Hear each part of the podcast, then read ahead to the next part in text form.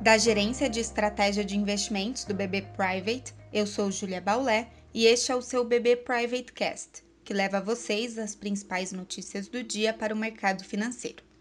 Quinta-feira, 11 de fevereiro de 2021.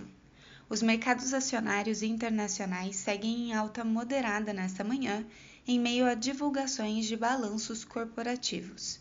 As altas das bolsas americanas ontem refletiram a fala de Jerome Powell, que reforçou novamente os desafios da pandemia para o mercado de trabalho e a necessidade, portanto, de uma política monetária de suporte.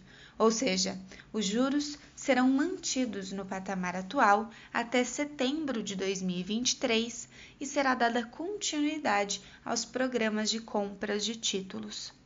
Ainda sobre o exterior, vale citar o início do Ano Novo Lunar na China, que fecha os mercados acionários do país por uma semana e deve levar a uma redução da liquidez das commodities no período.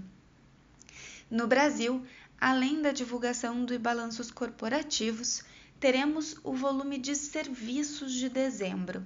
Lembrando que ontem as vendas do varejo referentes a dezembro vieram bastante fracas, e dados mais fracos de atividade, além de reduzirem as apostas de alta da Selic para a próxima reunião do Copom em março, fazem mais pressão para um novo auxílio emergencial.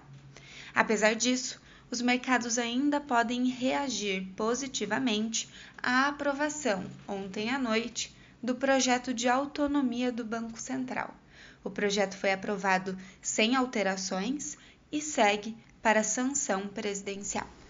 Acompanhe também nossos conteúdos pelas nossas páginas oficiais de Economia e Mercado no LinkedIn e nosso canal no YouTube com a playlist BB Private Talks. Obrigada e até a próxima!